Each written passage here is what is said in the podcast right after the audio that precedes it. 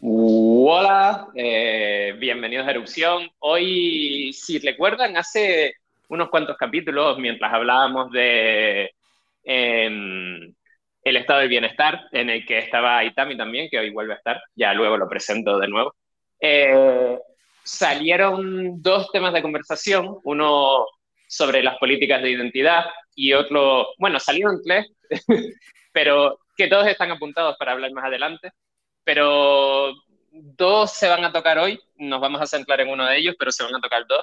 Uno sobre las políticas de identidad y otro sobre eh, los clans en el deporte femenino principalmente, porque es donde más afecta, también pasa en el deporte masculino, pero no afecta tanto. Y eso es de lo que vamos a hablar hoy. Hoy vamos a hablar de la polémica que está habiendo actualmente, también vamos a hablar de las medidas que se están tomando y vamos a dar un poco nuestra opinión. Antes de empezar, quiero decir dos cosas y luego presentar a la gente que está con nosotros hoy. Eh, la primera que quiero decir es que, aunque hayamos leído un poco la ciencia detrás de esto, ninguno somos científicos y vamos a hablar más desde el punto de vista del de, deporte, la competición sana, el punto de vista político, no tanto desde el punto de vista científico.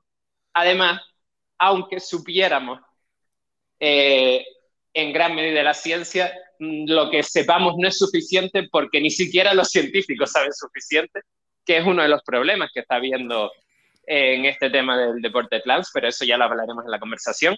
Así que, exacto. Así que que no venga nadie a gritarnos porque nos hemos cargado de la ciencia. Y em, o sí, vengan a gritarnos, pero que sepáis que no tenéis razón y que no es nuestra intención hablar de la ciencia. Y eh, luego lo segundo que quería decir es que eh, como últimamente estamos trayendo muchos invitados, eh, esto es más bien para los invitados, pero también para el público. Eduardo y yo hemos decidido, después de las conclusiones, dejarles un tiempo a los invitados, si ustedes tienen algún lugar público que quieran promocionar, para que promocionen ese lugar público, o si tienen alguna eh, idea, ONG, movimiento ciudadano, cualquier cosa a la que le quieran dar publicidad, dejarles un poquito de tiempo para que hablen de, de esa cosa que quieran promocionar.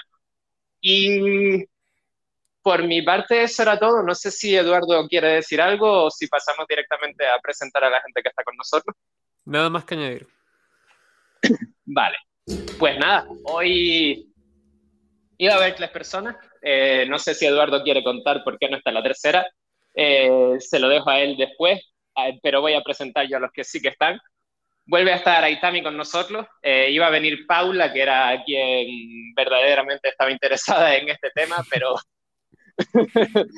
por motivos varios no pudo, así que Aitami, que estuvo en la conversación que hizo que esta que este nuevo capítulo surgiese, está aquí con nosotros. Em, no, no, nada. Bueno, que mm, no sé si presentarme de nuevo, pero. Sí, a gusto. Ah, vale, vale, no. Todo tuyo. Pues no sé cómo presentarme. Me presentaré como, como antropólogo social y cultural, eh, lo cual no justifica mi conocimiento. Eh, pero, pero sí, sí, vamos a hablar de, de, este tema que surgió en el otro podcast y que hay bastante, bastante que discutir aquí. Espero que, que podamos llegar a alguna conclusión interesante. Y luego, por otro lado, eh, quisimos traer, eh, traer, a una mujer deportista y para no estar buscando muy lejos, nos trajimos a Tatiana, que ya ha estado con nosotros en varias ocasiones y que, como sabéis, practica CrossFit, entre otras cosas, para ver la opinión de las mujeres deportistas en este tema. Tatiana. ¿Cuánto tiempo? la verdad que no te has ido más lejos de tu propia casa. ¿Para qué más, loco? Tu, búsqueda, tu búsqueda fue un poco triste.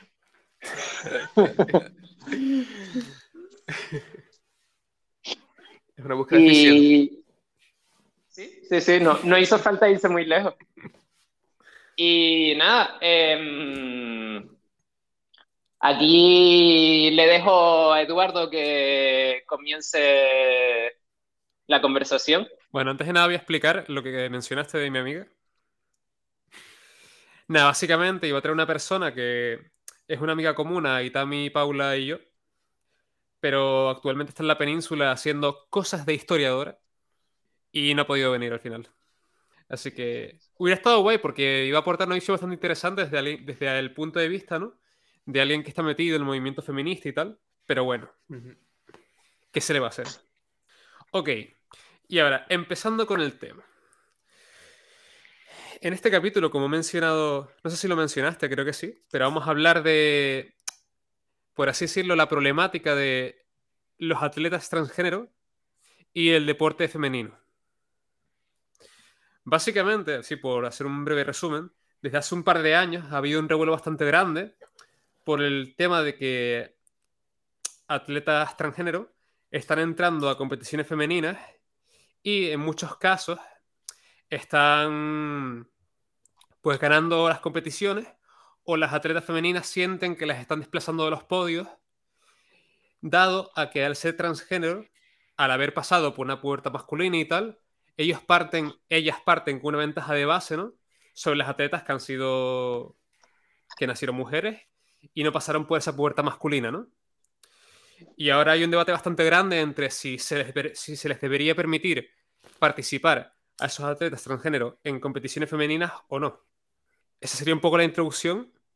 Y primero me gustaría saber, de parte de los invitados, si están al tanto un poco de esta problemática y un poco así la opinión general que tienen al respecto.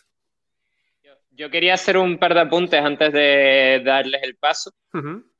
Eh, eh, eh, uno de los apuntes es que bueno, que mm, actualmente, como dices, la problemática no es solo esa, no es solo que las atletas se estén sintiendo desplazadas.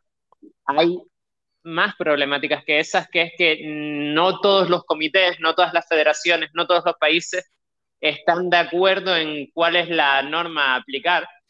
Y por lo tanto, en algunos países, simplemente consentirte del género en el que quieres competir ya es válido para que compitas en ese género, mientras que en otros tienes que seguir una normativa de cantidad de moles de testosterona en sangre, en otros eh, no puedes eh, bajo ningún concepto competir en el, en el del género que te identificas, tienes que competir en el sexo en el que tienes de nacimiento.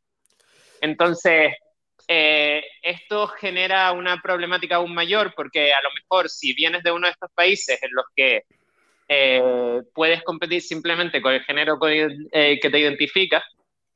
Puedes ser un hombre sin ningún tipo de tratamiento hormonal, sin ningún tipo de operación eh, y estar compitiendo en competiciones femeninas simplemente porque te identificas como mujer. Y luego vas a una competición vas a una competición internacional y te piden tener una cantidad de moles de testosterona en sangre más baja y antes de ir a esa competición internacional te tienes que estar haciendo un tratamiento más agresivo del que se haría un plan normal simplemente para llegar a esa cantidad, eh, lo cual genera dificultades extra para ti como deportista. Entonces, como digo, no es solo no es solo la problemática para las mujeres, sino también la problemática para los propios clans. Y ahora ya sí, ahora ya sí se lo dejo a, los invitados para que nos comenten hasta qué punto conocen la situación. Eh. Yo conocía la situación por lo que me habías estado comentando cuando me invitaste a estar en este podcast. Entonces, no estoy muy enterada y tampoco quiero meter mucho la pata. Pero es un poco un tema controversial, porque no sabes hasta qué punto te gustaría que un transexual te quitara el podio porque tiene ventaja contra ti. Hablo como deportista, no como nada más. Que no quiere decir que no me gusta que las personas transexuales compitan. O sea, yo creo que el deporte es para todo el mundo, pero no sé cómo debería hacerse para que ninguno acabe mal. El ejemplo que se me ocurrió es como hacen el CrossFit mismamente, y sin ir más lejos del deporte que hago, es que hay diferentes categorías para todo el mundo, categoría de hombre, de mujer, y dentro de hombre y mujer, pues de edades, según la edad que tengas cuando ya eres mayor, 45, 35, 60, y según la discapacidad que tengas.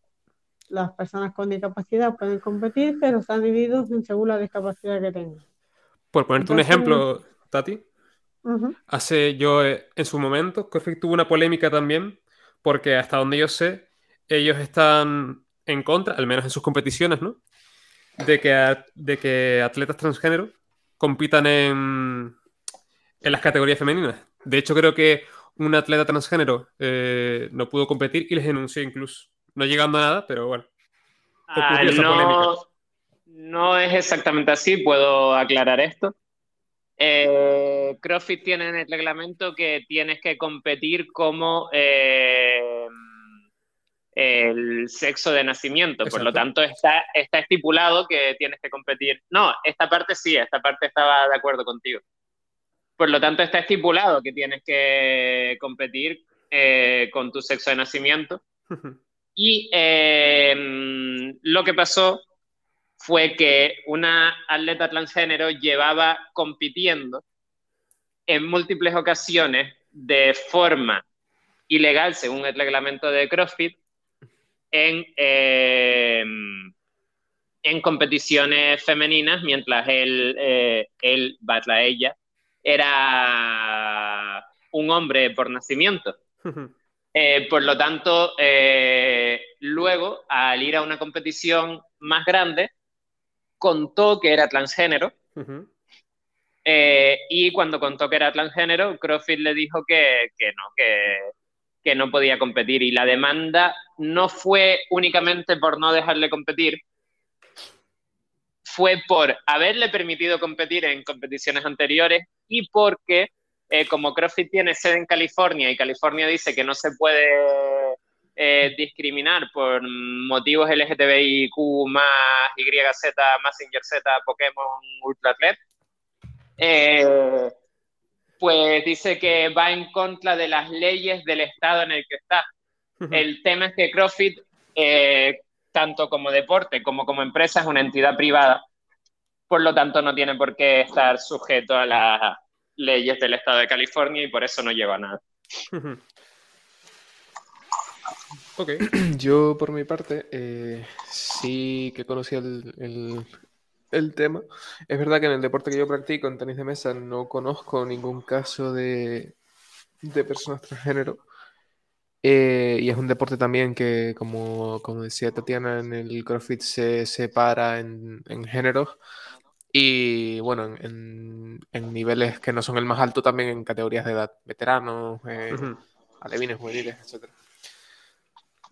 Eh, pero yo sí que considero que es algo que debe quedar eh, a la regulación de cada federación deportiva por la razón de que no afecta igual a todos los deportes. Afecta de afecta, es algo que afecta de forma diferencial en diferentes deportes. Por ejemplo, está claro que a lo mejor en tenis de mesa eh, la distinción, o sea, la diferencia fisiológica de género puede afectar menos que en baloncesto o en fútbol americano. Mm, aún así se da, se da, y, una de las cosas que sucede en, tenis de mesa es que al final el juego masculino y el juego femenino son diferentes. Son diferentes porque se adaptan a las características físicas diferenciales de, de, cada, de cada cuerpo. Y en cuanto a la inclusión de, los, de, de las mujeres transgénero en el deporte femenino, Em, entiendo que, eso, que deberíamos considerarlo una cuestión de general, pero que en última instancia debe ser em, tratada para cada deporte. Y, analizando en función de cómo, cómo, para cada deporte, según mi, punto de vista, influye eh, ese hecho en el rendimiento deportivo. En esto que está diciendo Itami, quiero hacer un apunte y es que em, hay dos casos grandes conocidos por todo el mundo eh, de atletas transgénero eh, triunfando en, en deporte femenino. Hmm. Y el primero, eh, el original, eh, era una jugadora de, de voleibol. Hmm. Y eh, bueno, eh, nunca causó un revuelo excesivamente grande.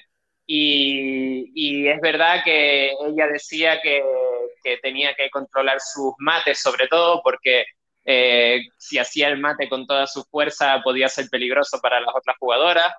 Es verdad, de hecho, que ella entrenaba sin someterse al, al tratamiento para la testosterona y Mm. solamente se sometía al tratamiento para la testosterona cuando llegaban las competiciones para Pasar los para pasar los niveles, exacto. Em, y, y aún así, aunque entrenase sin someterse al tratamiento, aunque ella misma admitiese que tenía ventajas, eh, nunca llegó a causar un revuelo tan grande como el otro caso, que es la eh, La. ¿no? actual campeona, no, No. la actual campeona de alterofilia mundial, Mm. que también fue a las Olimpiadas a, eh, de Tokio a participar en alterofilia. Hmm. Y eh, este sí que ha causado un revuelo gigantesco porque em, superó, eh, eh, ella competía anteriormente en categorías masculinas y Ujú. nunca tenía Un rendimiento muy alto, ¿no? Claro. Exacto, nunca tenía resultados excesivamente buenos, nunca tenía un rendimiento muy alto. En cambio, cuando fue a los campeonatos, eh, y ahora es la actual campeona, em, superó con creces todos los números que hacían las demás, incluso los récords anteriores. Claro. Es que si lo piensas es normal, porque en el caso del voleibol, dices, es un deporte de equipo, a lo mejor no se destaca tanto, ¿no? La, la ventaja que puede tener una única persona, pero Ujú. en esto, que cojas, o sea, que se unen muchas cosas, ¿no? Coges a un competidor que antes competía en la sección masculina y tenía un rendimiento que no era de élite, ¿no? Se convierte Mm. en transgénero, eh, se convierte en, en campeón mundial, va a las Olimpiadas y pulveriza los récords. Claro. Tiene- Tienes la receta hecha para la polémica. Exacto. Y eh, va con una de las cosas que, que me había apuntado que quería decir más tarde eh, con respecto a, la- a las soluciones, pero ya, ya hablaremos de eso. Que, que es la, la- al final es la, la vara que usas para medir. Es decir, eh, tú, por ejemplo, se me ocurrió el caso de, de la, más allá de la separación de, sexual, la- los fenotipos en función del- de, los países son muy diferentes. Es decir, está claro que para jugar a baloncesto, las mujeres japonesas y las mujeres suecas tienen características diferenciales, ¿no? Hmm. Pero no planteamos hacer una categoría de suecas y de, y de japoneses. Igual que en tenis de mesa, una, una mujer de, de primera división, pues a lo mejor podría ganar perfectamente una segunda, tercera división masculina. Sí, de, de hecho, si, si queremos ser controvertidos, es igual que en piscina, en las Olimpiadas jamás ves en las finales negros. Claro, exacto. Y, y nadie ha planteado hacer una categoría de negros y una categoría de blancos. Claro, claro, claro, claro. Por eso que, que al final entramos un poco también en la crítica de la separación inicial de Claro. deporte masculino y deporte femenino. Exacto, aquí está el tema de cómo deben ser divididas esas categorías, ¿no? ¿Cuál es el criterio Mm. más apropiado? Al final, si lo piensa uno, o sea, ¿por qué surgen las categorías? En un primer momento, ¿no? ¿Por qué surge la necesidad de separar las cosas por categorías, ¿no? Ah, si nos vamos a los orígenes, eh, no sé si era una pregunta o si querías contestarlo tú mismo. Iba a decirlo, pero ya que me interrumpiste, dilo. Yo no, no lo Eh, sé, la pero- verdad. Es que si nos vamos a los orígenes, las categorías eh, no existían. Eh, eh, el deporte era masculino y los reglamentos se montaban en base a las capacidades masculinas, etcétera, etcétera. ¿Para qué surgen las categorías? Las categorías surgen como una protección para ese gente que tiene una debilidad frente a los que hacen el deporte originalmente, para que puedan competir en un régimen de igualdad, en un Y- régimen de competición sana. Yo iba a Claro. decir eso y también para decir para que las competiciones sean más justas, sean más interesantes. Sí. Exacto, Porque sí, si sí. compite personas con niveles muy dispares, ¿no? Características muy dispares, Eh, Ujú. o sea, digamos que lo que hace interesante de una competición es ver gente que sientes que cualquiera, eh, hasta cierto punto, puede darlo, ¿no? Puede, puede llegar y puede ganar. Ujú. O sea, no tendría para mí sentido. pues, yo no iría a ver una competición de carreras en la que compiten un gallo, un perro y un caballo. Porque no tiene ningún interés para mí, porque yo no voy a ver una competición en la que ya sé quién va a ganar. Claro. Por norma general, ¿no? No- a no ser que sea un fan del caballo, a lo mejor. A lo mejor te sorprende. Eh, No, Eso te iba a decir, el perro Oye, puede que gane. El perro sí es Sí, un. sí. Hay, hay perros que, que corren un mogollón. Un galgo.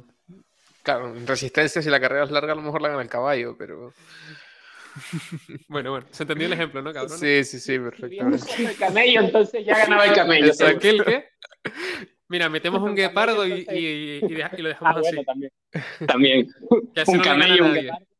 Pero vale, ¿no? Entonces la idea es esa. Tanto proteger a las personas que tienen características, en algunos casos inferiores, puede ser, como hacer las competiciones justas e interesantes, ¿no? ¿Qué pasa? Quizás la división por sexos es una división que parece bastante natural o intuitiva, ¿no? Porque son... mm, es una categorización Y en la que tenemos dos grupos muy diferenciados eh, a nivel fisionómico, ¿no? Tienen, o sea, hay, eh, la dismorfia sexual, o sea, la dismorfia, si es así.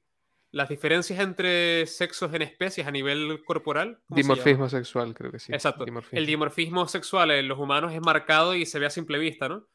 Tanto en, a a nivel de apariencia como a nivel de rendimiento, la mayoría, en muchos deportes. Sí, a nivel estadístico, sí. Luego, en, en la inmensa mayoría de casos se ve a simple Exacto, sí. Por eso es una categorización que es bastante intuitiva, ¿no? Entonces, ¿qué pasa?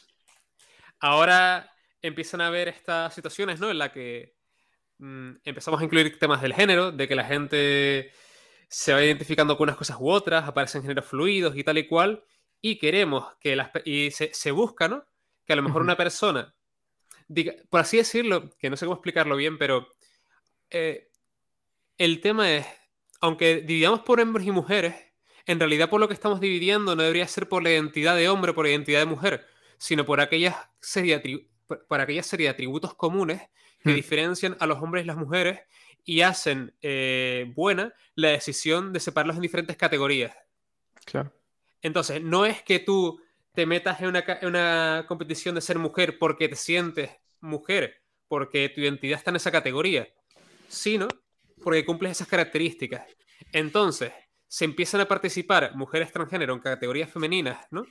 Pero que tienen atributos, ¿no?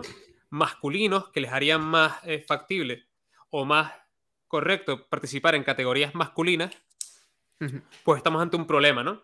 Otra cosa es discutir cuáles son esos, lo que tú decías antes, ¿no? Y también cuáles son esos, esos atributos que, puede ser- que pueden ser diferentes para algunos deportes que otros y que lo que puede ser ventajoso para un deporte puede no serlo para otro. Hay aquí eh, dos cosas. eh, dos cosas. En... Primero, si nos remontamos a los orígenes, Ujú. a lo que comentaba yo, que originalmente era para hombres y luego se crearon las categorías para que la competición fuera igualada y por lo tanto interesante, segura, etcétera, etcétera. Em, si nos fijamos, eh, en muchos de los deportes, no en todos, en muchos de los deportes no se llegó jamás a crear una categoría de hombres. Eh, eso es una concepción equivocada que tenemos. Eh, en la mayoría de deportes lo que se hizo fue una categoría de mujeres y la categoría de hombres no es una categoría de hombres, es una categoría abierta. El tema es que ninguna mujer o muy pocas mujeres intentan competir en esa categoría abierta, Ujú. puesto que es apuntarse para perder.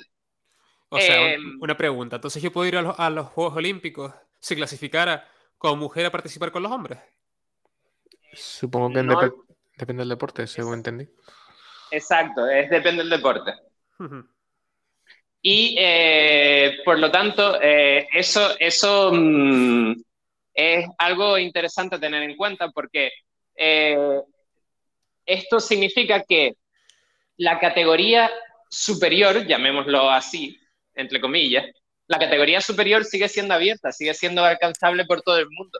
Las categorías que son cerradas son las categorías inferiores, porque no quieres que alguien de las categorías superiores baje a las inferiores simplemente por el placer de ganar y de reventar a todo el mundo abajo. Ujú.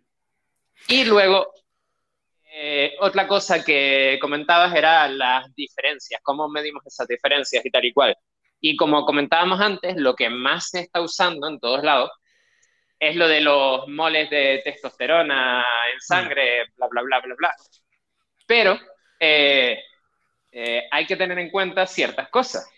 Hay que tener en cuenta que esos moles de testosterona mm, varían. Eh, entre mujeres la variación no es muy alta, pero entre hombres, por ejemplo, varían una salvajada. Y no solo entre los hombres varían una salvajada, sino también hay ciertas drogas que te aumentan tu cantidad de testosterona y ciertas sustancias permitidas que también te las aumentan. Por ejemplo, el zinc o comer espárragos te aumenta tu testosterona. Y mm, nadie te va a sacar de una categoría por comer zinc o espárragos. Em, Hombre, depende. yo supongo que los Juegos Olímpicos tienen un nivel máximo, ¿no? Bueno, no sé si en los Juegos Olímpicos, pero por ejemplo, en artes marciales mixtas tienen un límite máximo de testosterona en sangre. Sí, sí. Sí, si eh, comías suficientes espárragos como para superar los límites, ya te digo yo que te sacan. Pero, eh, pero a, lo que quería, a lo que quería llegar es, eh, cuando tomas las drogas, me fui a los espárragos y al sim para, porque, para dar ejemplos de cosas normales, cuando tomas las drogas, muchas de estas drogas tienen efectos a largo plazo, aunque dejes de tomarlas, incluso después de haberlas dejado de tomar, sigues teniendo beneficios de aquella época en la que la tomabas. Por lo tanto, la medida de cuánta testosterona tengo en sangre es, entre comillas, ridícula, porque como eh, ha apuntado Eduardo varias veces durante la conversación, uno de los factores más importantes es, en la época en la que entrenabas, ¿qué cantidades de testosterona tenías? En tu pubertad, ¿qué cantidades de testosterona tenías? No es qué cantidad de testosterona tienes ahora cuando estás compitiendo. Es cuando tu cuerpo se ha estado desarrollando, ¿qué cantidad de testosterona tenías? Claro. Y y eso hace que lo de los barómetros sea complicado, porque... Por ejemplo, ahora el Comité de los Juegos Olímpicos dice que tienes que estar eh, un año, ¿no? En menos de 10, creo que son nanomoles. Hmm. Pero ya, ojo, ojo, alerta científica. Ya han salido estudios, ¿no? Que comparan el rendimiento, ¿no? De atletas con, con esos parámetros y, siguen, y se siguen viendo ventajas, creo que era de un 12 a un 20%, ¿no? El rendimiento deportivo. Digo alerta científica porque los estudios ya sabemos cómo son. Hmm. Y eh, ya sabemos cómo son, ¿no? Pero bueno. Sí, hasta que no haya muchos estudios. Exacto, hasta que no haya miles de estudios. Repetidos, con las mismas. Sí, sí, exacto. Pero sí es cierto que, bueno, de hecho, aún así, lo que sí es interesante es decir que el Comité de Juegos Olímpicos ya reconoció que consideran que la medida es ineficaz, que no está lo suficientemente bien planteada. Yo quería aportar dos ideas. La primera sobre, sobre lo que tú comentaste antes, de, claro, de que se buscaba en inicio una cierta justicia, ¿no? en, pero claro, a mí se me, se me la cabeza que hay dos formas de justicia, ¿no? Es decir, por un lado es justo que todos compitamos bajo los mismos criterios, pero mm, también es justo que no se midan las hasta cierto punto, ¿no? Se podría considerar que es justo que no se midan las características del común de las personas por las características de aquellos más preparados para, para realizar una tarea, ¿no? Que decir, son como dos ideas de justicia que se suelen, que se suelen atribuir a ese concepto. Para mí, la que más tiene que ver con la justicia es la primera, en el sentido de que sea la misma, la, misma vara de medir para todos, ¿no? Y eso llevaría a, la creación de una sola categoría con varias, con varias em, divisiones, quizás. Pero está claro que en algunos deportes eh, sin llegar a la división de género. en alterofilia, como hablábamos antes, la división de peso es muy relevante. O mm. en artes marciales. Entonces, no serviría usar las mismas características para todos. O sea, si te entiendo bien, por ejemplo, si quitáramos la distinción por sexos, ¿no? Y usáramos solo categorías asociadas, por ejemplo, a edad eh, y peso, que es, que es lo más típico, ¿no? Claro. Por ejemplo, el tema es que a, a igual peso, ¿no? Entre hombres y mujeres, el rendimiento es bastante distinto. Claro, claro. Porque la es capacidad, por ejemplo, de un hombre de, de construir masa muscular, ¿no? Por poner un ejemplo, Hmm. eh, es bastante superior a la de una mujer. Entonces, por, por- por- por poner ese ejemplo sencillo, las mujeres primero son más bajitas, de media, Hmm, Claro. y tienen menos capacidad para retener masa muscular, ¿no? Entonces, lo que pasaría si hicieras eso es que en muchos deportes, sobre todo aquellos en los que haya fuerza, potencia, velocidad, Hmm.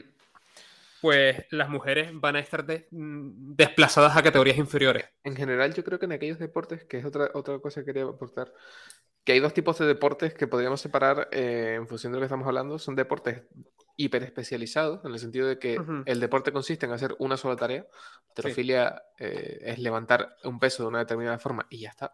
Sin embargo, el fútbol tiene muchísimas eh, acciones que realizas durante un partido, ¿no? Mm. Eh, y hay jugadores con diferentes características físicas, pues pueden estar más adaptados a una posición u otra. Sea, pero aquí te quiero poner un ejemplo. A ver, esto es evidencia anecdótica, quizás, ¿no? Pero, Ujú. pero lo voy a decir. Hace X tiempo saltó una. Se hizo bastante bombo una noticia de que un grupo de, de pibes, creo que tenían 16 años, de jugadores amateurs de fútbol en Australia, habían vencido al equipo nacional del país, que es el quinto mejor equipo del mundo, femenino. Femenino. Sí. Entonces, se hizo bastante con la noticia. Y el tema es que el fútbol, ¿no? Espe-. Especialmente ese deporte, sé lo que dices, que no es solamente un movimiento, pero el fútbol es un deporte en el que la fuerza y la explosividad Claro, ¿no? es y la súper importante. resistencia, y la resistencia Y física. la sobre resistencia, exacto. Mm, Sí, no, totalmente. De hecho, últimamente he visto algunos partidos de fútbol femenino y el, el juego es, es muy distinto. Es muy distinto. Hmm. Eh, se crea un juego distinto, adaptado a las condiciones físicas de la mayoría de los jugadores, al fin y al cabo. Claro, y si no, imagínate De hecho, deportes como eh, que, sean, que sean muy físicos, como el fútbol o, o el rugby o el baloncesto, que hay un montón de contactos. Es algo que ha cambiado en el propio fútbol masculino, es decir, los jugadores cada vez se les exige más forma física. Es decir, los jugadores de los 80 o los 90 no tenían la disciplina física que tienen Mm. los jugadores de ahora, Pero ni de lejos. ah, de- un apunte acerca de eso, eso es en eh, eso es un cambio que de paradigma en todos los deporte, deportes. Claro. Sí, porque eh, antiguamente primero el deporte era bastante más amateur y segundo, aparte de que el deporte era bastante más amateur, em, el- se premiaban más otro tipo de cosas. Sí, Por ejemplo, lo- la técnica. los surfistas, exacto, se premiaba mucho más la técnica. Por ejemplo, en surf, eh, antiguamente se, se puntuaban todas tus olas y se puntuaba por calidad técnica, Hmm, mientras que ahora solo se te puntúan dos olas, por lo tanto esas dos olas que tienes que coger tienen que ser muy buenas, tienen que ser olas muy grandes, tienen que ser... Y para eso necesitas mucha más capacidad física que lo que hacías antes, porque antes alguien con buena técnica hmm. y con bastante resistencia podía coger 40 horas mediocres y ganar a alguien todo cuadrado que solo cogiera dos gigantes. Claro. Eh, entonces, en- eh, a- antiguamente los surfistas, muy pocos de ellos, hacían ningún entrenamiento más allá que surfear. Ahora no, ahora todos se machacan a gimnasio, ahora todos salen a correr, ahora todos... Y es algo que también recuerdo ver en algún sitio, creo que era un documental o en algún lugar mm, o en alguna asignatura de la carrera que hablábamos de la antropología del deporte, em, cómo se ha especializado el cuerpo, en el sentido de que a principio de siglo eh, la diferencia física entre un nadador olímpico y alguien de salto de Mm. pértiga era bastante mínima, pero ahora mismo, ¿no? Ahora mismo los nadadores tienen cuerpos de nadador y, y los alterofílicos tienen, bueno, alterofílicos, no sé cómo se... Exacto, pero ¿Cuál es el sustantivo? es lo que dice Eus, eso se ve en todos los deportes. Sí, por lo que él dice, por cómo se ha ido profesionalizando, ¿no? Y en este proceso de profesionalizarse, de cada, de cada vez ser la competencia más feroz, ¿no? claro. Se va buscando, Y, a- por y ejemplo, ahí- se ve mucho también, por ejemplo, yo que sigo las artes marciales mixtas, se nota un montón en la evolución de los peleadores. Eh, Para... Y exactamente lo que tú dices, que para cada deporte, ¿no? Se va viendo cuáles son las estructuras y las condiciones físicas más favorables, ¿no? sí, Con el es paso una racionalización al fin y al cabo. Exacto, sí. Lo, lo que iba a decir es que ahora lo- los de alterofilia son solamente dos cuádriceps gigantes pegados a un torso relativamente fit. Porque funciona. Ya, ya. Porque para No tienen, que- no tienen que patadas estar compensados, tienen que ser los putos amos levantando peso. ya, ya. Eh, que claro, que eso me lleva un poco a, a la otra reflexión que quería hacer, que es que al final el deporte está muy relacionado con, el, con la economía del deporte, ¿no? Entonces, otro problema que hay es que, claro, la gente solo a quien quiere ver es a, a los mejores. A lo impresionante, sí. Eh, Claro, entonces, y el tiempo de las personas para disfrutar del deporte, eh, no practicarlo, no estoy refiriendo a practicarlo, sino a disfrutarlo como, como entretenimiento, como show, es limitado. Entonces, si a mí me gusta el fútbol y yo soy un telespectador de fútbol, a quien quiero ver es a, pues, a los mejores. ¿Y quiénes son los mejores? Pues los equipos eh, más relevantes. Y esos equipos, en sus plantillas lo que hay son hombres. Luego esos equipos pueden tener su equipo femenino, pero claro, no es la plantilla principal. Entonces, eso genera una, desigualdad entre aquellos que son, y, y es un poco también lo que justifica el fútbol femenino, en el sentido de que, claro, está dejando a gran parte de la población fuera de eso porque, em, porque no llegan al nivel de los, de los otros que concretamente son hombres. Pero al mismo tiempo, al crear un equipo de fútbol femenino y solo dejar competir ahí a mujeres, estás creando un privilegio Hmm. Eh, también que separa a, a- a muchos hombres que podrían estar jugando profesionalmente en esos equipos, pero no pueden porque, porque son equipos femeninos, claro. No sé si me he explicado. La, la cuestión es que, claro, Sí, al, sí. al tú crear un coto eh, ver, exclusivo, eh, para- también as- aseguras la, la, ¿cómo decirlo? la supervivencia material de esas personas que se dedican Mm. profesionalmente al deporte femenino. A mí, por ejemplo, en ese sentido me gusta mucho. A ver, para mí eso es un problema sobre todo cuando parte de un como cuando en la creación de esas categorías, ¿no? Parte de un discurso político, se finan- o se destinan fondos públicos, ¿no? Claro. Para financiar esos deportes que a lo mejor no tienen audiencia suficiente como para mantenerse. Bueno, por, por otro lado, fondos públicos para el deporte se dedican para todos los deportes. Ya, sí, sí. Pero, Para los decir, relevantes, al pero, menos pero el en plan, fútbol, o sea, los en futbolistas, el- fútbol no necesita fondos públicos para mantenerse, el fútbol Sí, masculino. sí necesita ¿Sí? fondos En, públicos, en- sí. en altas categorías, sí. Eh, yo, mi impresión y lo que he escuchado es que sí, que por ejemplo las comunidades autónomas eh, son muy partidarias de financiar a, a los equipos de fútbol. Por ejemplo, pa- pa- te diré, en La Palma, eh, aquí, es muy potente en tenis de mesa y el Cabildo de La Palma invierte bastante dinero en traer en, en los clubes de La Palma para que puedan traer jugadores de, de otros países a competir en los clubes de La Palma. Ah, eh, el ejemplo, o sea, no, no sé si realmente necesita. Eh, necesita para mantenerse al nivel económico al que está actualmente. Claro. Eh, porque eh, el ejemplo claro está en el CrossFit, que es el deporte privado, mm, no sé si el más grande, no sé si Fórmula 1 sigue siendo más grande que CrossFit. Y lo que ganan los crossfiteros cuando ganan los games son eh, 500 mil dólares, mientras que eso es, mm, no, es ni, no es ni una décima parte del sueldo de algunos deportistas de élite. Del sueldo. Ya, ya lo que ganen con sponsorships y con torneos y con Sí, tal, pero eso no cuenta. eh, Ese es el, es el salario de algún, de, de Claro, algún jugador yo- de la segunda división española. Yo, yo quería poner, perdona que te corte, pero yo quería poner el ejemplo, ¿no? De, por ejemplo, la UFC o las artes marciales mixtas, en este caso, que se abrió en su momento una categoría femenina, ¿no? Y tuvo bastante éxito. Entonces, en ese caso, hay gente interesada, ¿no? Por ver esas categorías con esas personas que participan en ellas. Entonces, Claro. me parece... porque eso es porque Amanda Núñez, sin estar, sin estar drogada con esteroides, tiene más testosterona que yo, la cabrona.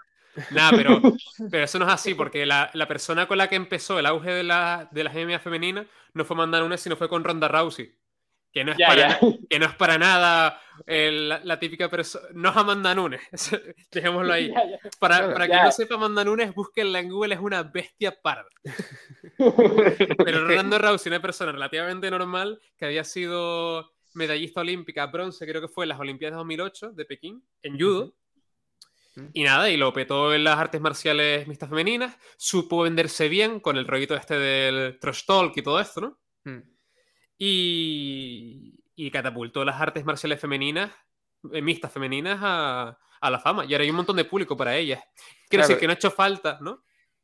No, hay- no ha hecho falta ayudas o pensar en plan de, oh, este deporte no es justo y hace falta tal y cual, sino que por propia iniciativa, o sea, por propio interés de la audiencia, ¿no? Claro, que, que ellos mismos demo- ellos mismos demostraron que tenían eh, cosas que las hacían Exacto. dignas de, de- Se ganaron de el interés de la audiencia. Claro, de hecho, es, que en artes marciales mixtas, por ejemplo, yo entiendo que el hecho de que haya una división femenina da oportunidad a muchas luchadoras que perfectamente, en cuanto a técnica, a lo mejor pueden ser muy, muy buenas, pero que quizás por el simple hecho del peso o de las condiciones físicas no, no podrían competir mano a mano con los, con los más buenos, con los mejores de, de la división. Sin embargo, sin embargo, eh, lo mismo, eh, en boxeo lleva habiendo categoría femenina mucho tiempo y en boxeo la categoría femenina no funciona. Que muchas, muchas competidores, competidoras de boxeo femenino se quejan de eso, de que tienen de que tienen mucho nivel, de que mm, pelean a lo mejor incluso en, en, en las peleas que se ponen antes de la pelea grande de, de una velada, Hmm. eh, y que la gente, aún así, aunque ellas estén antes de, la pelea, de una pelea grande, no las va a ver, no gastan dinero en verlas a ellas. Exacto. Mm. Entonces, eh, no en todos los deportes funciona igual, Correcto. sí, sí. aunque, aunque exista ese nivel. Por lo Ujú. tanto, depende también de que haya un público para ello. Claro, es que a ver, es que, o sea, es un poco naif, ¿no? Un poco ingenuo pensar que, o sea, que lo único, lo más importante de cara a que un deporte triunfe ante la audiencia es el rendimiento deportivo de los atletas. Hmm, claro. O sea, la audiencia puede ver un deporte por un montón de cosas. Yo estoy seguro, por ejemplo, que si, si en el ejemplo que puse, Ronda Rousey no hubiera sido una bestia de vender, ¿no? A Lo que es las peleas, claro. no habría... Y luego es un poco seguir la inercia, ¿no? Pero la- Mm. tiene que haber un interés, tienes que ser capaz de crear un interés en la audiencia. Que parte de ese interés puede venir por rendimiento deportivo y parte de ese interés por otras cosas. El tema es que si es por rendimiento deportivo, generalmente en la mayoría de estos deportes que, nom- que hemos nombrado, el rendimiento deportivo de las categorías masculinas es mucho mayor que el de las femeninas. Hmm, Entonces, claro, si tú ves, por ejemplo, eh, el fútbol, ¿no? Y ves Sí, sí. simplemente por el rendimiento deportivo, ves partidos de mujeres y ves partidos de hombres a alto nivel y las diferencias se notan. So- sí, las diferencias son muy grandes, sí. O sea, Claro, yo, he visto partidos de bastantes partidos últimamente de división femenina en la primera división española y hay diferencias notables. Es que, tú es que son 11 personas que se mueven de forma distinta por el campo. No. El simple hecho de que la altura media de jugadores de fútbol a lo mejor sea 1,80 eh, ya te da una, una, una noción de que, por ejemplo, un, un córner o, o un lanzamiento pues, van a tener muchas más posibilidades de rematar de cabeza.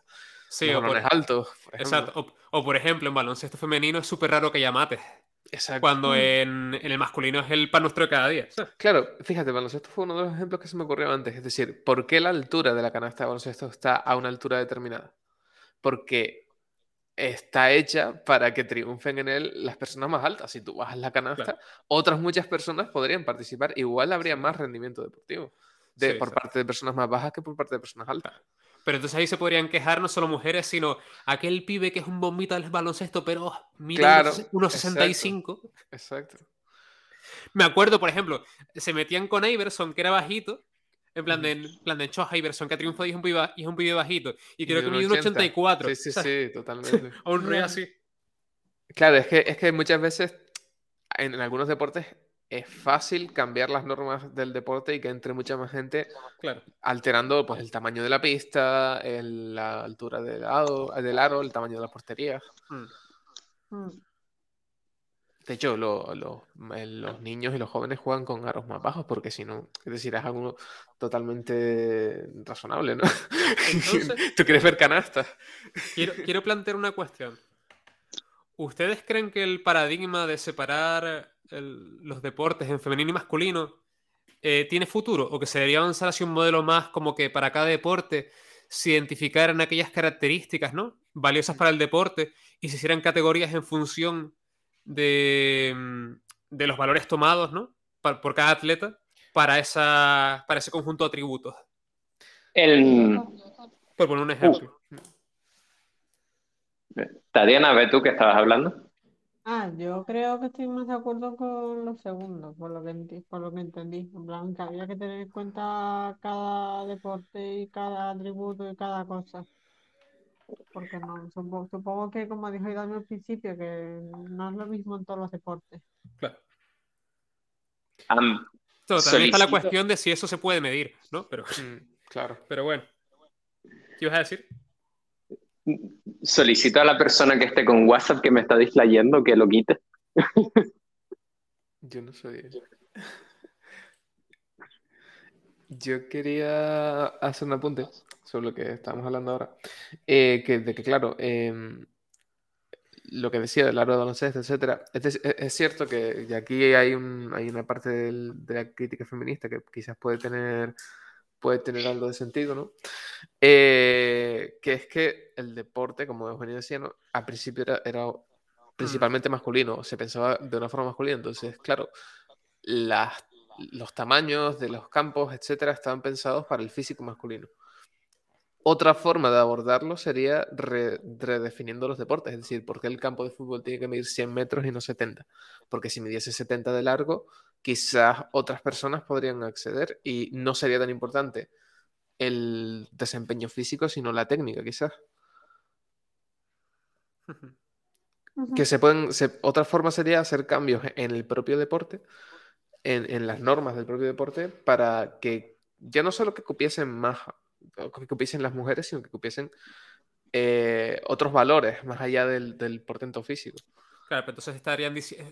La gente diría que estás cambiando el deporte, el deporte ya Claro. no es el mismo. Exacto, ese es el problema, que Mm. tendrías que, a la gente que quiere preservar la identidad del deporte que siempre ha visto y siempre ha...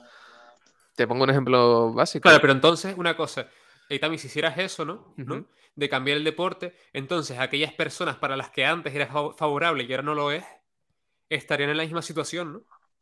Claro, depende del cambio que hagas. Es decir, si, si, si a, si a Cristiano Ronaldo le haces el campo más pequeño, no se va a quejar, seguramente.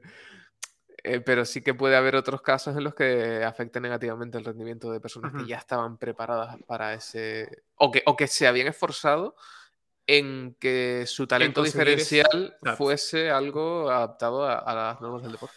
Entonces tenemos eso, ¿no? O mantener las categorías, o que las categorías cambien hacia otra cosa que no sea el Mm. sexo, sino más adecuado para cada deporte, ¿no? O cambiar los Mm. deportes. Entiendo que tu propuesta sería en ese sentido encontrar aquella configuración que fuera lo más neutral posible, ¿no? O lo Claro, más en la media. claro. No, no mi propuesta, yo lo- la veía como una, Sí, sí, una sí, no. propuesta que tal. Una- Yo soy más partidario realmente de la primera eh, también. Eh, La primera que es mantener. Sí. O sea, mantener diferenciación por femenino y masculino.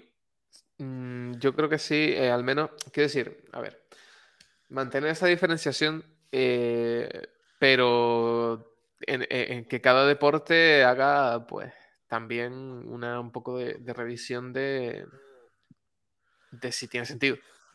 Y en aquellos donde tenga sentido, mantenerla. Y en aquellos donde no, pues no. Yo creo que en tenis de mesa, eh, de hecho, no hay. Es lo que es la situación que comentaba antes Eugenio, que seguramente la categoría masculina es abierta, porque a niveles regionales no hay diferencia. eh, de, o sea, es una categoría mixta.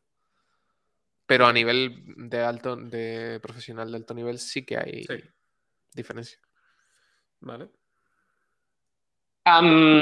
Yo, yo pienso, bueno, pienso no, sé con, sé con certeza que las categorías eh, masculinas, femeninas, en muchas ocasiones están ahí solamente por que otros deportes la tienen o por mera tradición. Y no hace falta irse más lejos que al hecho de que, ya que estamos siendo controversiales, vamos a seguir siendo controversiales en los eSports o eh, en algunos juegos de mesa que se consideran también eh, deportes, Ujú. existe categoría femenina y categoría masculina. No en todos los eSports, no en todos estos juegos de mesa, pero existe. ¿Y cuál es la diferencia ahí? ¿Cuál, Claro. ¿Por qué debería haber una categoría femenina o una categoría masculina para jugar al LoL o para jugar al Dota? Eh, Ahí sí que es no que sabes lo que pasa, sentido. que, pero bueno, o sí, depende. Porque cuando aquí, eso es muy controversial, de hecho. Eh, De hecho, hace una controversia muy grande en el mundo del ajedrez, por ejemplo. Por un ejemplo. ¿En ajedrez claro. hay categorías masculina y femenina? Sí, claro. De hecho, está la campeona de la FIDE de mujeres. Ahí, pues ahí sí que Por no eso- ningún sentido. Por eso dije que iba a ser controversial. Yo sabía que era controversial. Pero es que es más controversial todavía porque se, se- hay que ver las causas, pero se evidencia en ajedrez una diferencia en el rendimiento deportivo a niveles altos. Se evidencia realmente. Sí. Pero ¿por qué las mejores mujeres no pueden competir con... Es que... Pero sí que hay, que hay que ver las causas, pero creo que hasta donde yo sé, ¿no? En FIDE está la categoría de mujeres y luego la otra categoría es abierta por Elo. hmm, Sí, exacto. En, en, hombre, esa en Dota. pa- sentido. Entonces, Uy, lo siento. lo que. o Iba a sea, decir.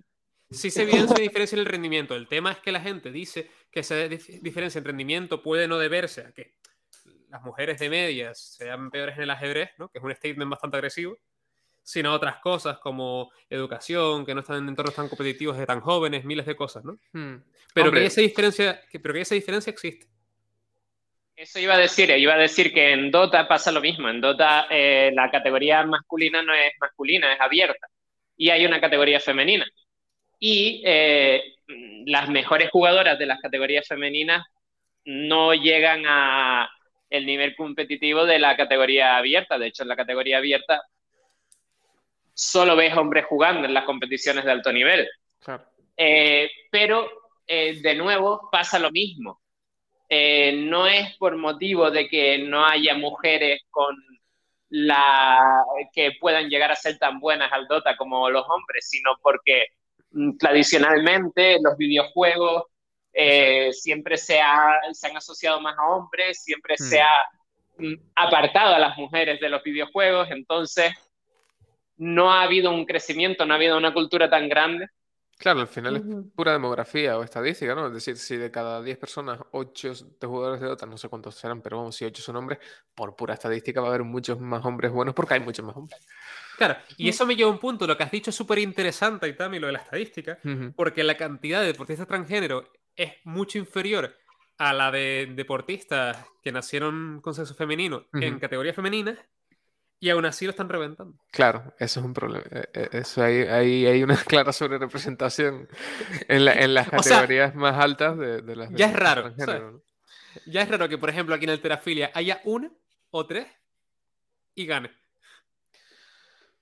Es un problema, lo- eh, quiero decir, es un, es un problema, porque claro, la, lo que- la conclusión a la que íbamos antes era un poco más mm, eh, relacionada con la separación masculino y femenino, ¿no? Ah, La cuestión ahora sería, ¿dónde entran en esto las, las mujeres transgénero? Sí, yo lo que hacía antes con la, con la diferenciación, ¿no? De si masculino o femenino o ver cuáles son las características de cada deporte, lo decía sobre todo porque si mantenemos masculino y femenino, pero permitimos que masculino y femenino sea, sea lo que cada uno entienda que sea, Hmm.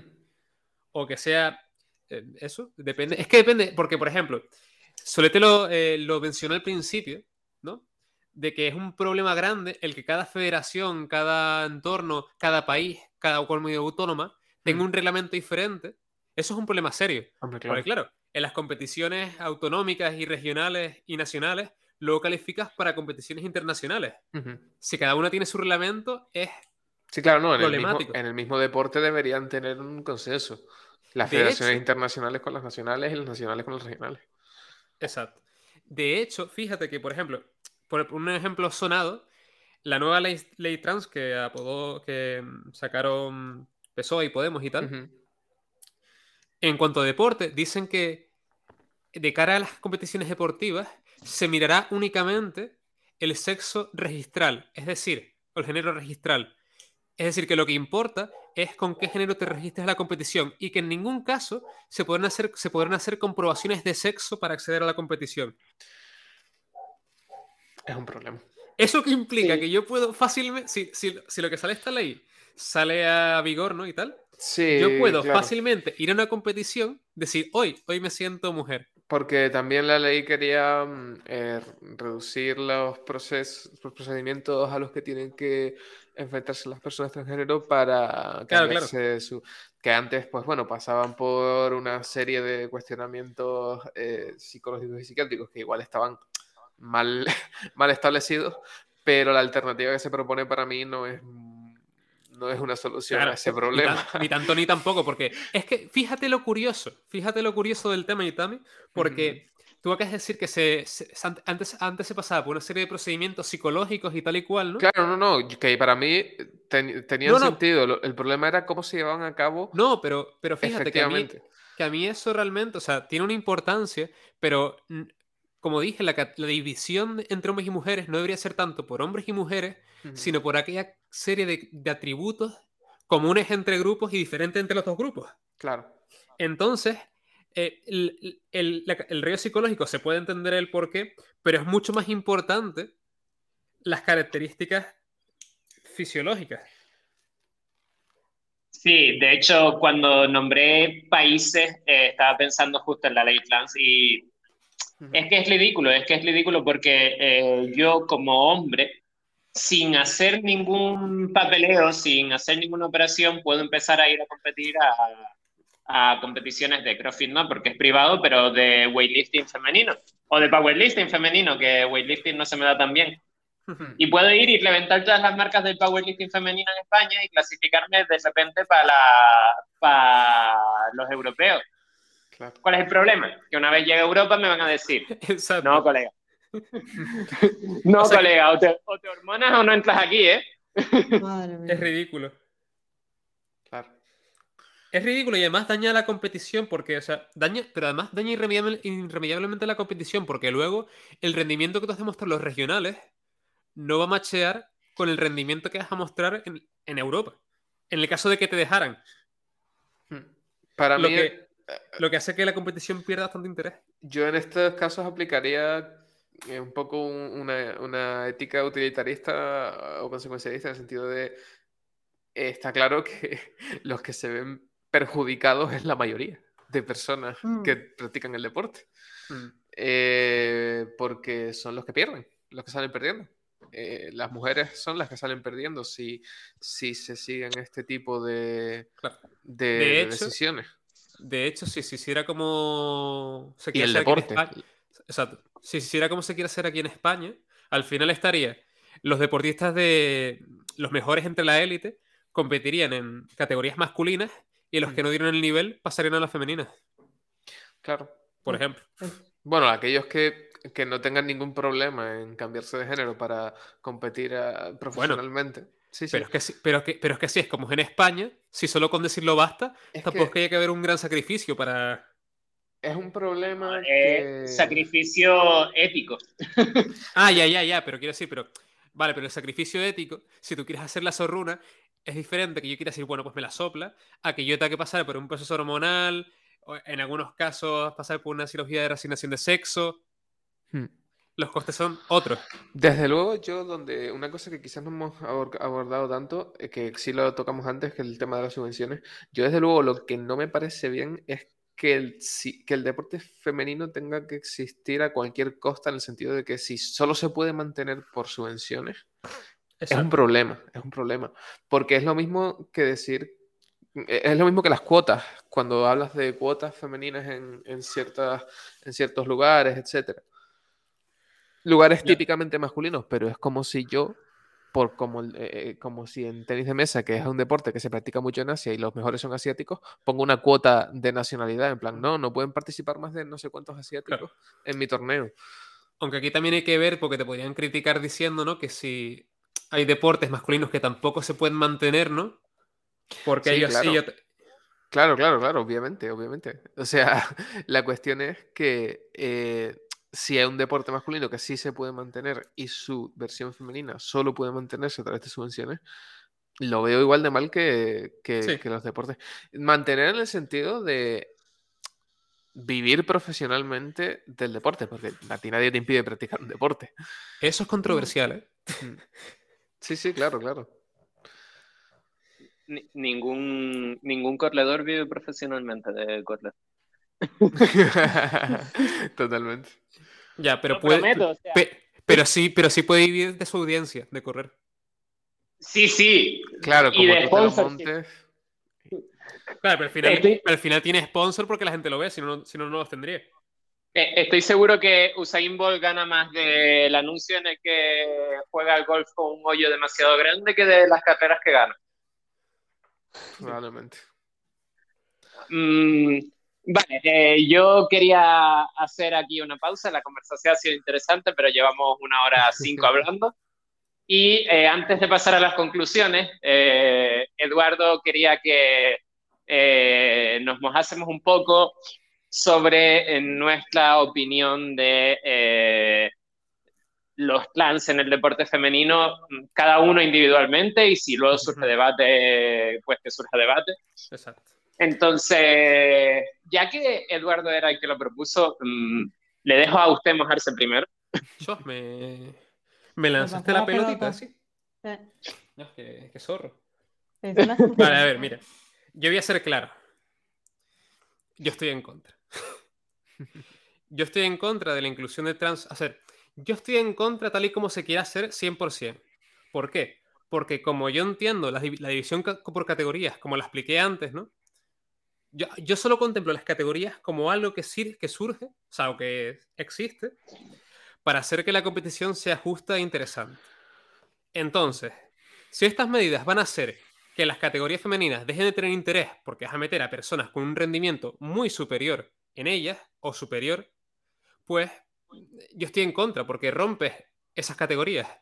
Para mí es lo mismo que si de repente en artes marciales mixtas, en el peso mosca, dejas entrar a pesos pesados. O sea, no es por una cuestión de discriminación o que esté en contra de los trans o cualquier cosa de ese estilo.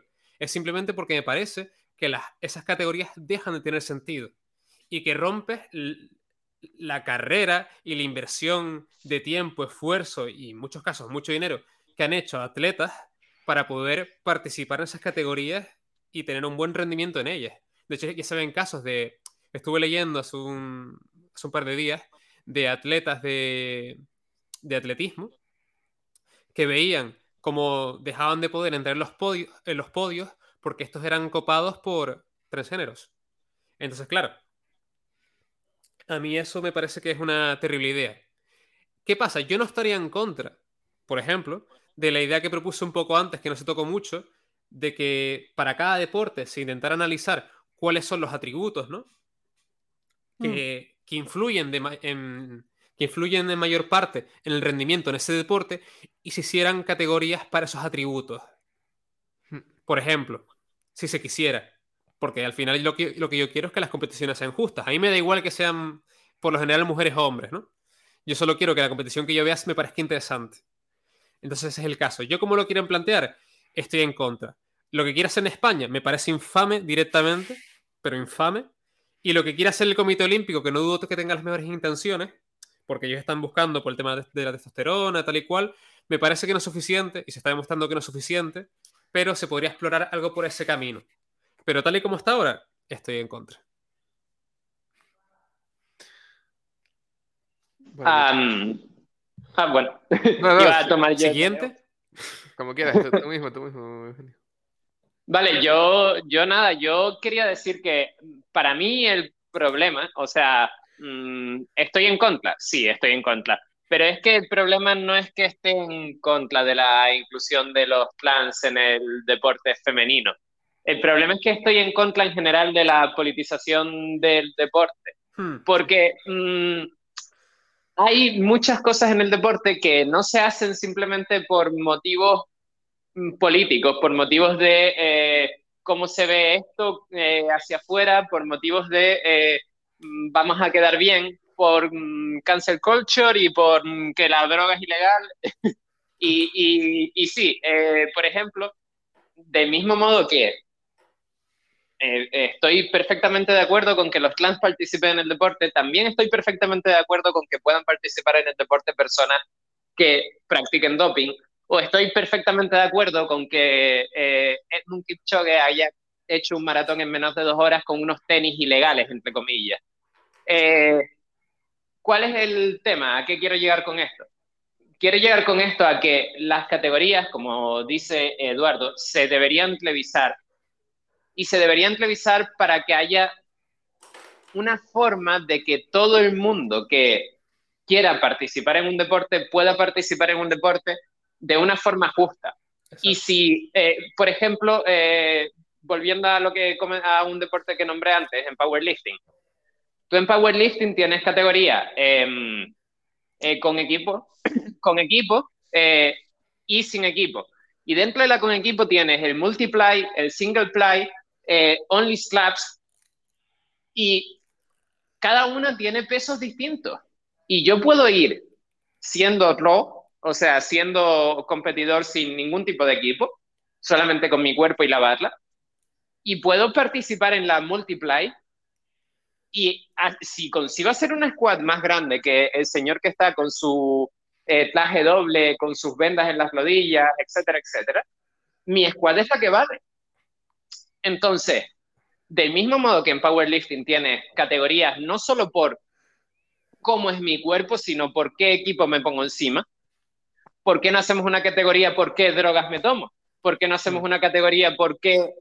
Entonces, lo que tendrías que hacer es evaluar en tu deporte qué cosas son las que dan ventaja, qué cosas son las que no dan ventaja, y en base a eso, hacer las categorías y ya luego que, como, como intenté también nombrar antes, ya luego si la gente de categorías, comillas inferiores, comillas, quiere intentar competir en categorías superiores, que lo haga, porque no van a afectar a esa gente de categorías superiores.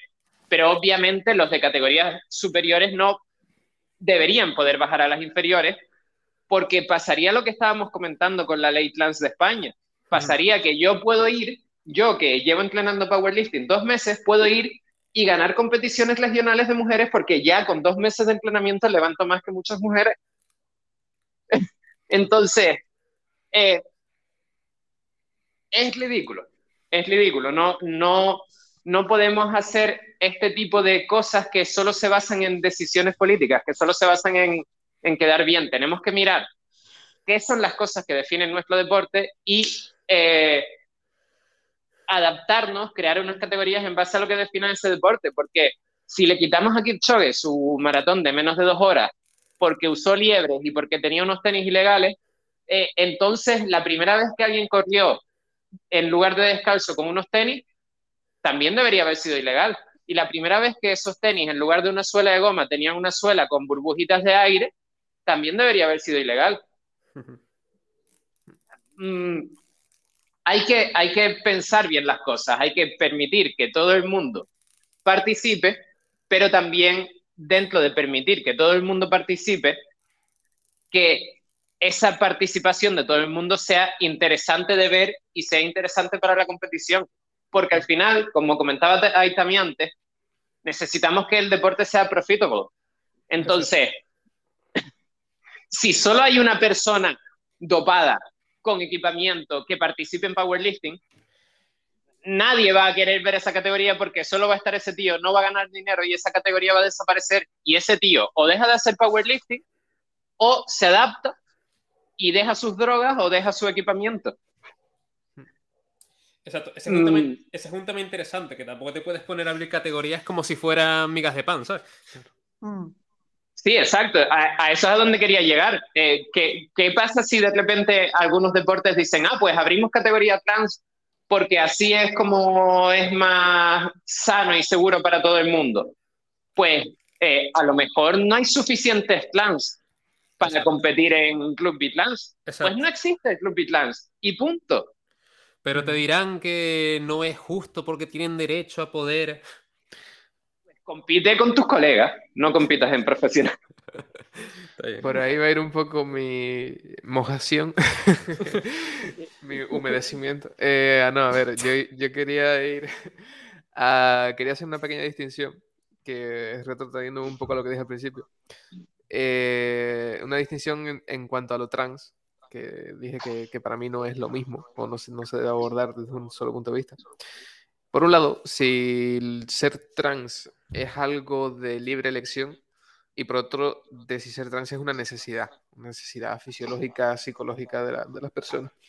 Eh, si ser trans es algo de libre elección, yo estoy muy de acuerdo con lo que ha dicho Eugenio por último eh, y en general de que no se pongan, no se movilicen recursos en, eh, en convertir todo lo establecido para la gran, la inmensa mayoría de las personas en aquello eh, que solo beneficiaría a un grupo muy pequeño de personas, perjudicando a los, a los grupos grandes, cuando eso ha sido una, una, elección libre de esas personas, es decir, una elección que ellos deberían estar informados de sus consecuencias y, y, esas consecuencias, pues asumirlas si realmente quieren, quieren seguir ese proceso, si eh, entendemos ser trans como una libre elección. Si entendemos ser trans como una necesidad fisiológica, como el que tiene una patología, eh, que es otro de los discursos que, he escuchado por la parte de transexuales o, de, o, o del mundo del feminismo, etc. Eh, pues entonces estoy más de acuerdo con, con, lo que estaban, con lo que dijo Edu. Eh, de pues adaptar mm, las categorías en función de simplemente de, de, cosas que tengan sentido. De, todo el debate que, que, habéis tenido ahora mismo lo, subrayo totalmente. De buscar las, aquellas cosas en las que tenga sentido y que, y que sea mmm, que sea practicable, es decir, el deporte, porque si es una categoría en la que solo van a entrar cinco personas, obviamente el deporte no se puede practicar, un deporte de equipo. En resumidas uh. cuentas, eh, hay que decidir primero, o lo, las personas trans tienen que decidir primero si lo son por decisión, por necesidad, o si las dos cosas, o si son cosas distintas. Y en base a eso, pues habrá que asumir las demandas que tengan sentido y que no perjudiquen a, a grandes mm, sectores de la población. Okay. Metiste buena controversia para terminar, ¿eh? Sí, sí, sí. que eso no, lo, eso no lo habíamos tocado mucho, el tema de, ¿no? De si el ser transgénero es algo que... con lo que se nace o se hace, por así decirlo. Para mí son cosas distintas. Para mí no -huh. existe, yo personalmente sin ser transgénero y sin conocer a muchas personas transgénero, alguna conozco, eh, yo creo que por testimonios que he escuchado, por, por debates uh, que, que, he escuchado, son cosas distintas y quieren meterlo bajo un mismo paraguas porque favorece a la lucha por algunos derechos. Cuando dices que son cosas distintas, te refieres a que no hay un, una razón unificada, por así decirlo. Exacto. Yo creo que eh, diferentes tipos de experiencias que tienen las personas, unas más fisiológicas, unas más por libre elección, eh, se han agrupado bajo el, lo que hemos llamado trans, ¿no? el ser transgénero. La etiqueta, ¿no? Sí, la etiqueta.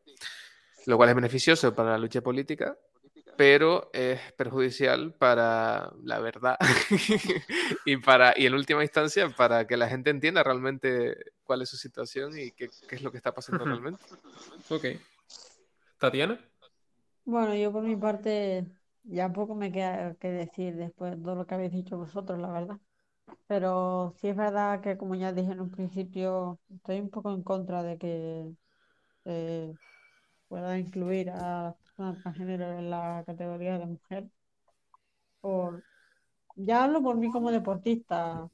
Ahora mismo que estoy practicando powerlifting como genio, eh, no soy muy buena levantadora de peso, pero si ya entra gente que me va a quitar las posibilidades de poder ganar un buen puesto, pues sí que me jodería.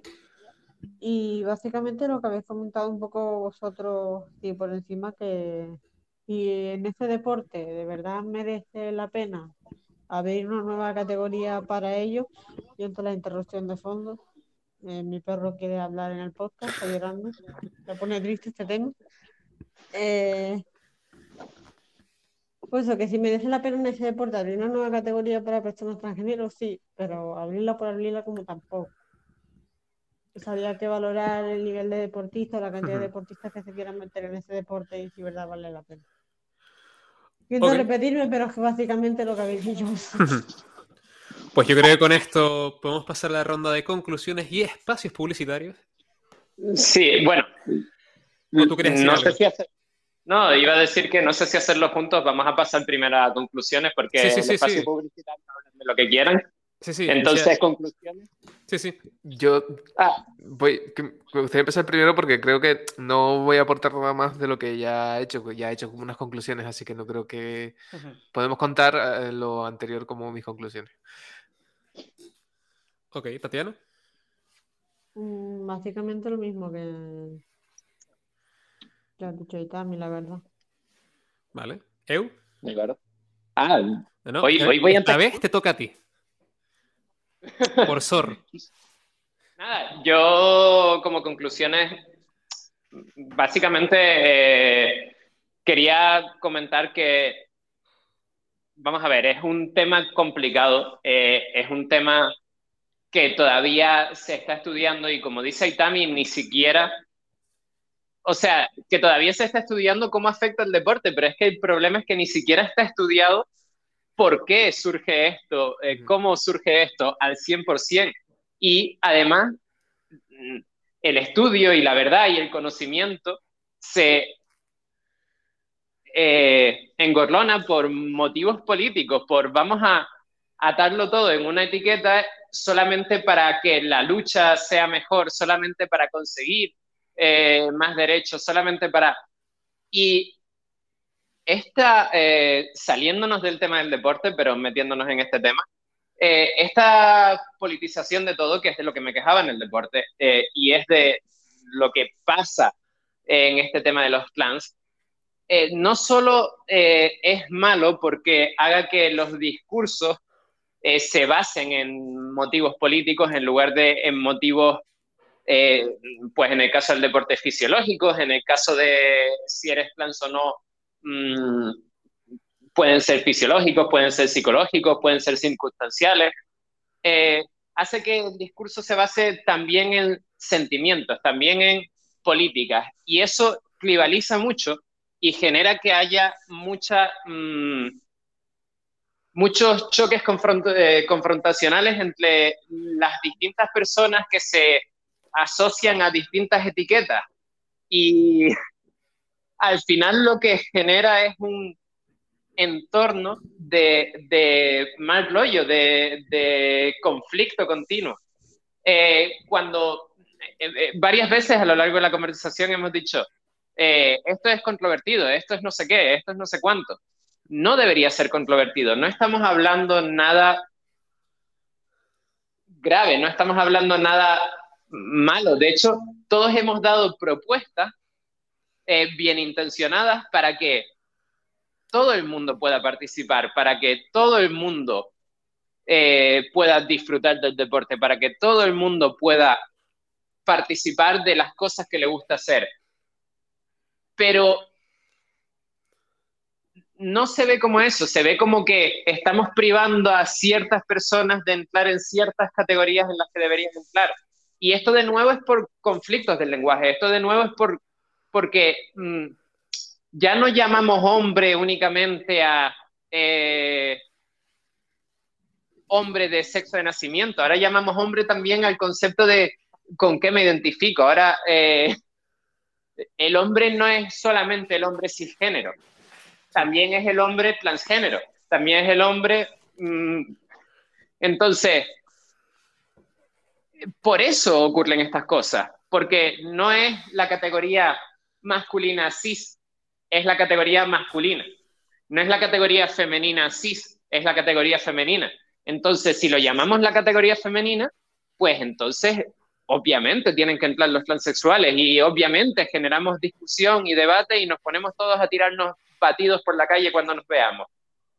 Pero no debería ser así. Debería basarse la conversación en un entendimiento, una empatía, en la ciencia detrás de lo que se está debatiendo realmente. Uh -huh. eh, y eso haría que todo funcionase mejor, que fuera más fluido y que se pudiesen llegar a soluciones verdaderamente buenas. Y te lo dejo a ti, Eduardo. En mi caso, estoy muy de acuerdo con lo que has dicho. Y solo quería un poco, ya por insistencia, en volver a mencionar el tema de la politización del deporte.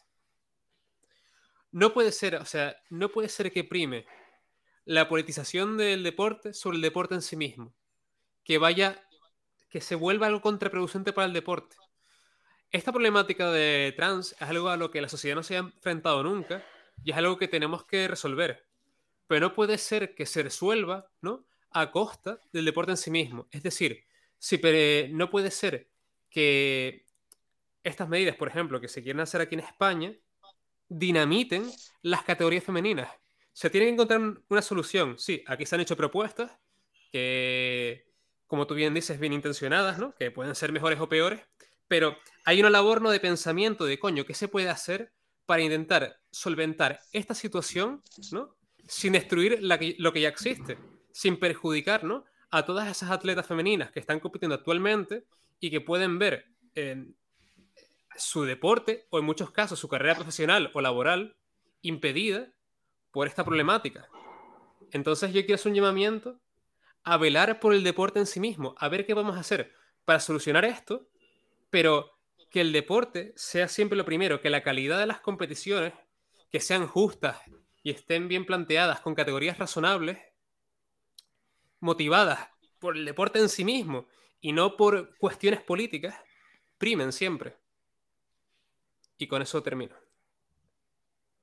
Y ahora sí, hacemos un llamamiento a los invitados a cualquier cosa que quieran promocionar, cualquier cosa que quieran contarnos, incluso aunque no sea de ustedes o no sea relacionada con este tema. Y después nos despedimos. Tienen vía libre. Ahí está. Eh, yo bueno, ya lo he intentado meter varias veces en el debate, ¿no? Pero voy a ser de embajador del tenis de mesa, que es un deporte maravilloso, eh, que, se, que por suerte puedes practicar a lo largo de mucho tiempo en tu vida y, y como es un deporte que es verdad que sí que se basa bastante en el físico, pero también mucho en la técnica y es algo que se puede perfeccionar durante mucho tiempo. Y os lo digo yo que he sido varias veces reventado por señores de 60 años. que son la técnica, ¿no? Sí, sí, sí, totalmente. Y no, pues eso, que ya que estamos hablando de deporte, que, que si eh, la gente no, no, sabe qué practicar y no quiere un deporte de contacto donde pueda lesionarse o algo por el estilo, pues que el tenis de mesa es un deporte maravilloso. Oye, ¿y las lesiones de muñeca cuando golpeas la pala contra la bueno, no son, no, son siquiera las más comunes. Yo creo que las más comunes son lesiones de rodilla, ¿eh? incluso. Ah, por los giros violentos.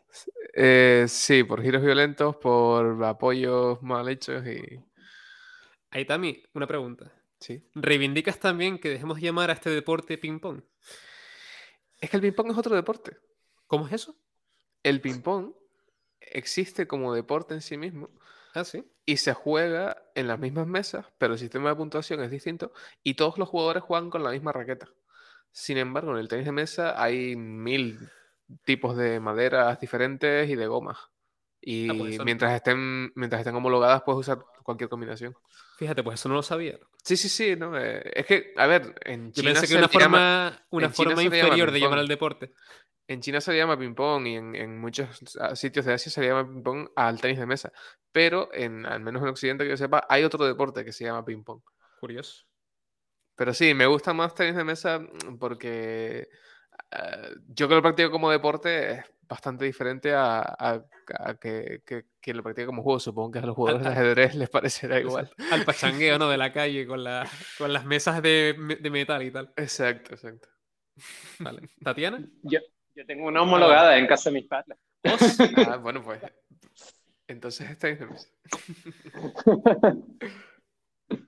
Yo, por mi parte, no, no voy a nombrar a ninguna asociación ni ni nada por el estilo. No que les den por culo. a la cabeza. ¿Qué dijiste? Nada, a las, a las asociaciones que les den por culo. Especialmente lava. no hace falta. Eh, no, loco. estoy dentro todavía, creo. Eh, pero voy a seguirme por la línea que está haciendo Itami, aunque el deporte que normalmente practico es CrossFit, y es verdad que ahora no estoy haciendo CrossFit, estoy haciendo powerlifting desde octubre, creo, si no me equivoco. Corrígeme, Eugenio, porque yo soy un poco mal para la fecha. Sí, ¿no? Sí, sí, sí, desde octubre, porque yo estaba todavía con triatlón en octubre. Eh, el mes que viene o el siguiente ya voy, entre comillas, a dejar, entre comillas, el powerlifting, porque voy a seguir levantando peso, pero no como powerlifting como tal, sino haciendo crossfit. Tengo que decir que lo voy a echar de menos. Eh, al final le estoy cogiendo el gustillo y más ahora que nos acabamos de comprar nuevos platos. Y y no sé, es satisfactorio cada vez ver cómo vas avanzando, cómo puedes levantar más peso, cómo vas mejorando la técnica, cómo con los fallos que tienes al día siguiente dices, joder, me cago en todo, no lo conseguí. Y al día siguiente lo vuelvas a intentar más fuerte. No sé, me, me está molando bastante y lo voy a seguir teniendo, pero no al completo. Y nada, poco Y- más que decir, la verdad.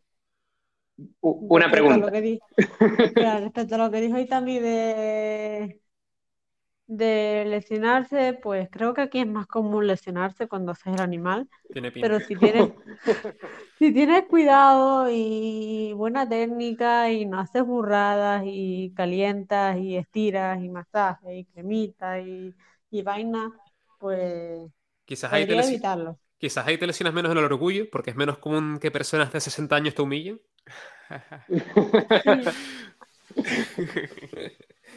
La sabiduría, la sabiduría. Ay, Dios. Bueno, yo, yo creo que Arnold me sigue humillando. ¿eh? Pero ah, eh, no vale, o sea, no, es, no está en la media.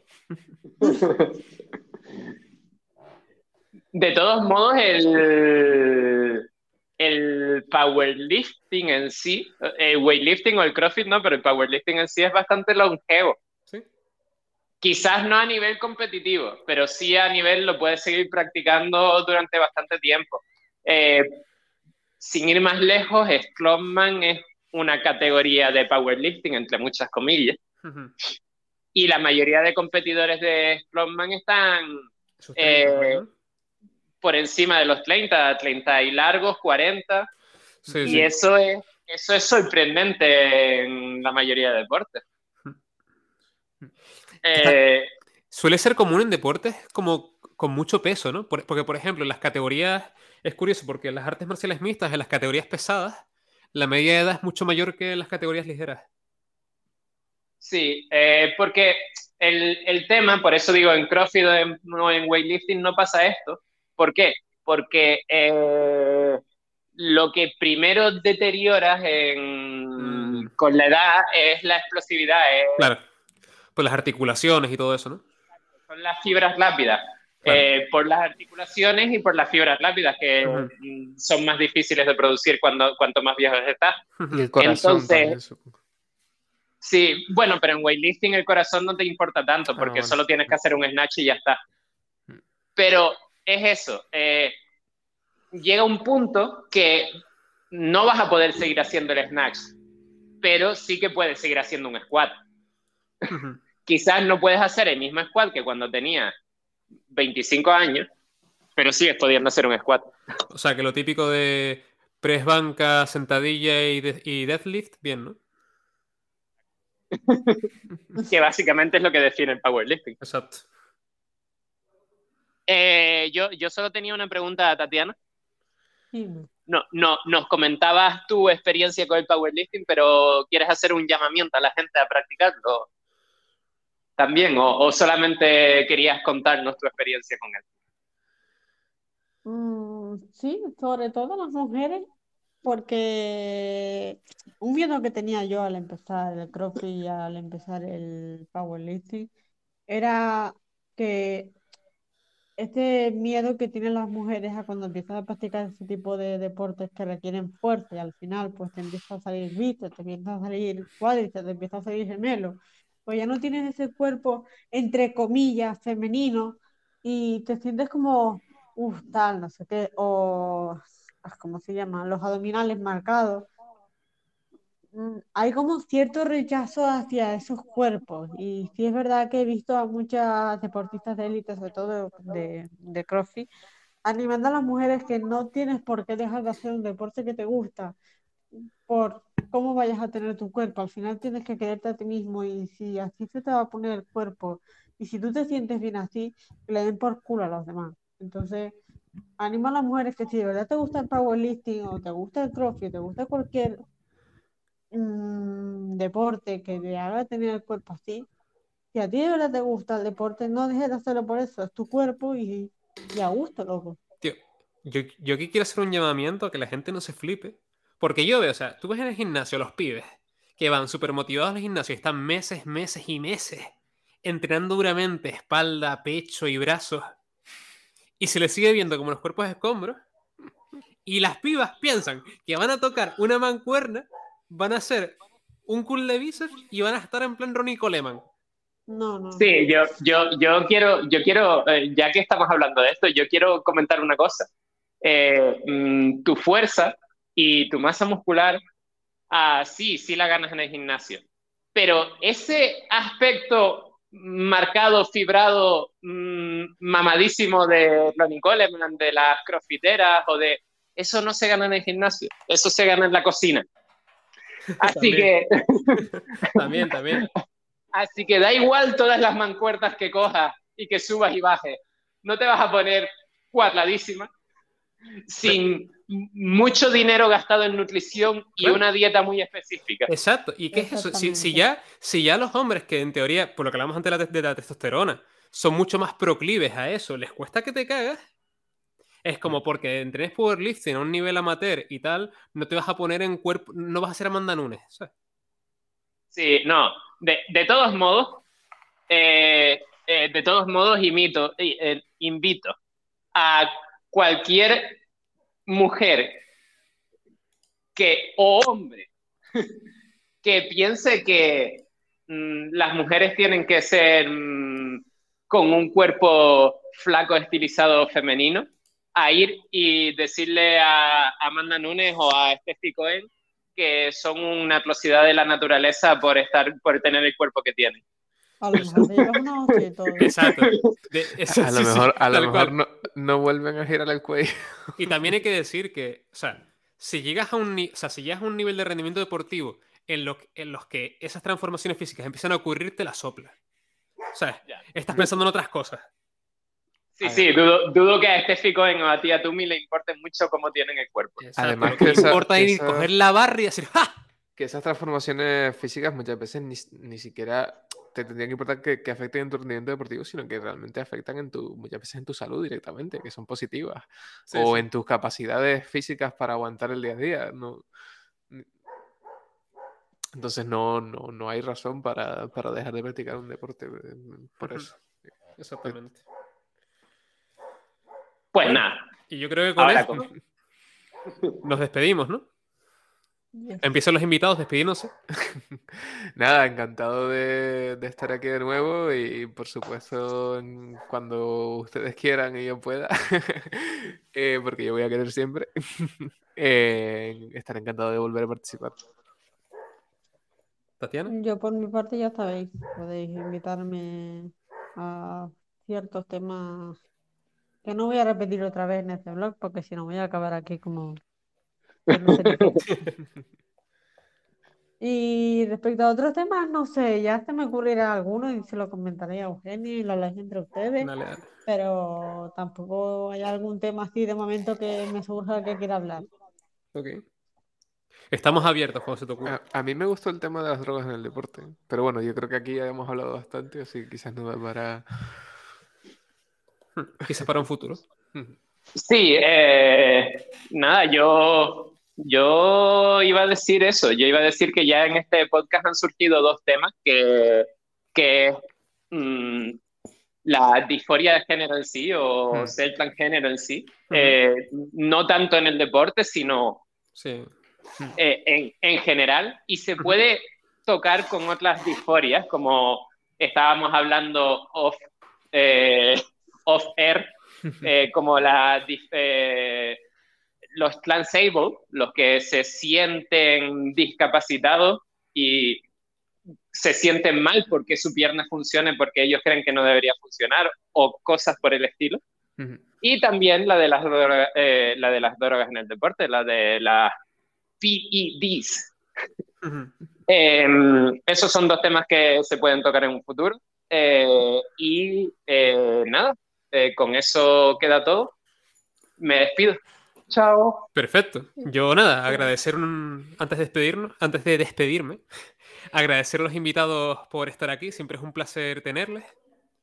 Lo dicho, cuando surja otra oportunidad en la que creamos conveniente llamarles, les llamaremos. Y nada, muchas gracias también a los oyentes por escucharnos siempre. Y hasta la próxima.